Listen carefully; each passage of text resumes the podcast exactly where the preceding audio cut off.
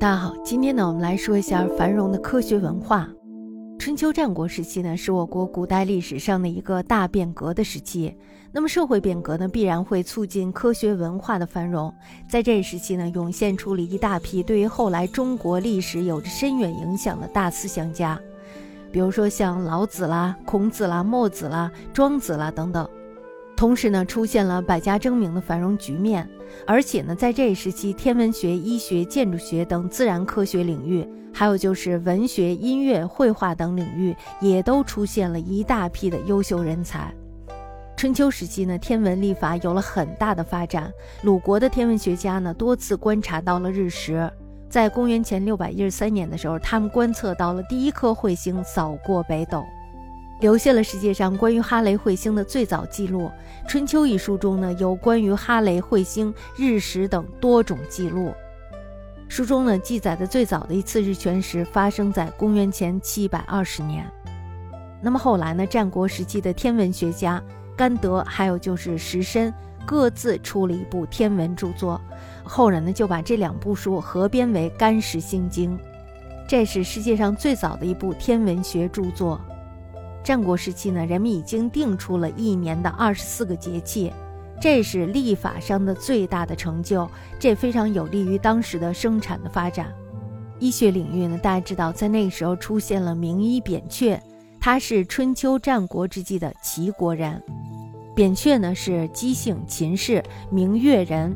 在他年少的时候呢，是做人家的客馆的主管，有一个叫长桑君的客人呢，这时候就来到了客馆。只有扁鹊当时认为他是一个奇人，实际上非常恭敬地对待他。后来呢，这个长桑君他也认为这个扁鹊呢不是一个一般人。那么来来往往之中呢，有一天他就让扁鹊和自己坐在了一起，悄悄地对扁鹊说：“说我有一个秘藏的一方，我老了，我想留给你，你不要泄露出去。”那么这时候呢，扁鹊就说：“好吧，那我遵命了。”扁鹊呢，他就接受了这个一方。那么后来呢，他就开始和这个长桑君学习医术。扁鹊学成以后呢，他在给人看病的时候有这种入乡随俗的习惯。比如说，他到了这个邯郸，那么邯郸呢非常的尊重妇女，这时候呢他就当起了妇科医生。那么听到秦国人呢说是比较喜欢孩子，那么这时候呢他又当起了儿科医生。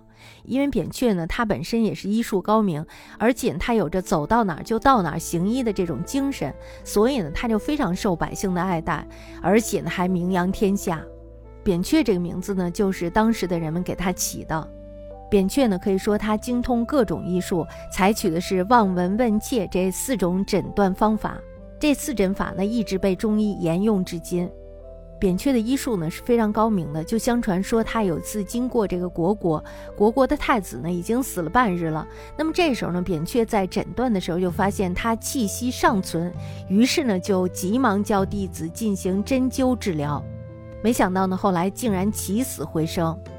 那么后来呢，扁鹊游历到了秦国，秦武王呢这个时候与武士们进行举鼎比赛，大家知道这个是非常要腰力的，所以呢他就不慎伤了腰部。那么这时候，秦武王觉得疼痛难忍，吃了太医李希的药以后呢，不怎么见效，也不怎么转好，反而是更加严重了。有人这时候就说了，说神医扁鹊来到了秦国。那么秦武王呢，这时候就听说啊，扁鹊来了，于是呢就把扁鹊请到了王宫。那么扁鹊呢，这时候看到了武王的神态，又给他按了按脉搏。用力在他的腰椎上推拿了几下，然后呢，又让武王自己活动了几下。那武王这一动呢，就觉得自己好像感觉好了很多。于是呢，扁鹊又给武王服了一剂汤药。结果呢，没想到这剂汤药服完以后，病状竟然完全消失了。武王这时候是非常的高兴，武王大喜。那么这时候他又想封这个扁鹊为太医令。李希知道以后呢，他又非常的担心扁鹊日后会超过他。人家扁鹊本来是比他厉害，是吧？于是呢，便在武王面前极力的阻挠，说这个扁鹊啊，不过是一个草莽游医。武王呢，对他说的也是半信半疑，因为毕竟这个李希在他的身边待了很久了嘛，所以呢，他对武王这么说，武王就有点相信了，他也就打消了重用扁鹊的念头。李希呢，这时候就觉得，如果要是不把这个扁鹊除掉的话，那么一定会成为自己的心腹之患。后来呢，他就派两个刺客去刺杀扁鹊，但是第一次被扁鹊的弟子给发现了，所以呢，扁鹊暂时躲过了一劫。于是呢，扁鹊便决定要离开秦国。正当他们沿着骊山北面的小路走着的时候，这时候呢，李希又派杀手扮成猎户的样子，半路截杀了扁鹊。那么就这样呢，扁鹊就被刺杀而死。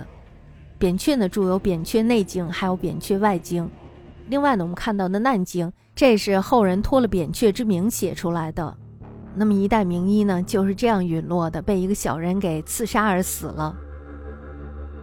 在春秋战国时期呢，建筑技术也是迅猛发展的。那个时候呢，出现了两层或者是三层的楼房，屋顶上使用的瓦呢，已经是比较普遍的了。还出现了瓦当，也就是剪瓦之头，或为圆形，或为半圆形。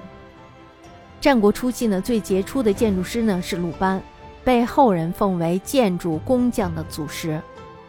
春秋时期呢，我国还有部诗歌总集，叫做《诗经》。它汇集了西周还有春秋时期的诗歌，《诗经》里的一些诗呢，非常生动地描写了古代劳动人民勤劳勇敢和反抗压迫的情况。那么，在中国文学史上有着非常光辉的地位。战国时期呢，还出现了伟大的爱国诗人屈原，他创作了很多的优秀诗篇，其中呢，《离骚》就是一首不朽的抒情长篇诗。《离骚》呢，表达了他对楚国还有楚国人民的热爱。春秋战国时期呢，绘画也成为了独立的艺术。长沙出土的人物龙凤图，还有就是人物玉龙图帛画，这在绘画技巧上是非常成熟的，线条呢是非常流畅的，代表了当时绘画的水平。这是我国现存最早的古老的帛画。此外呢，就是青铜器，还有漆器的花纹，也是由简单的图案发展到了描绘现实生活的复杂图案。春秋战国时期呢，盛行编钟与鼓主要乐器演奏的音乐，反映了古代音乐呢已经发展到了一个较高的水平。在湖北随州出土的战国乐器当中，一整套完整的编钟呢是十分珍贵的。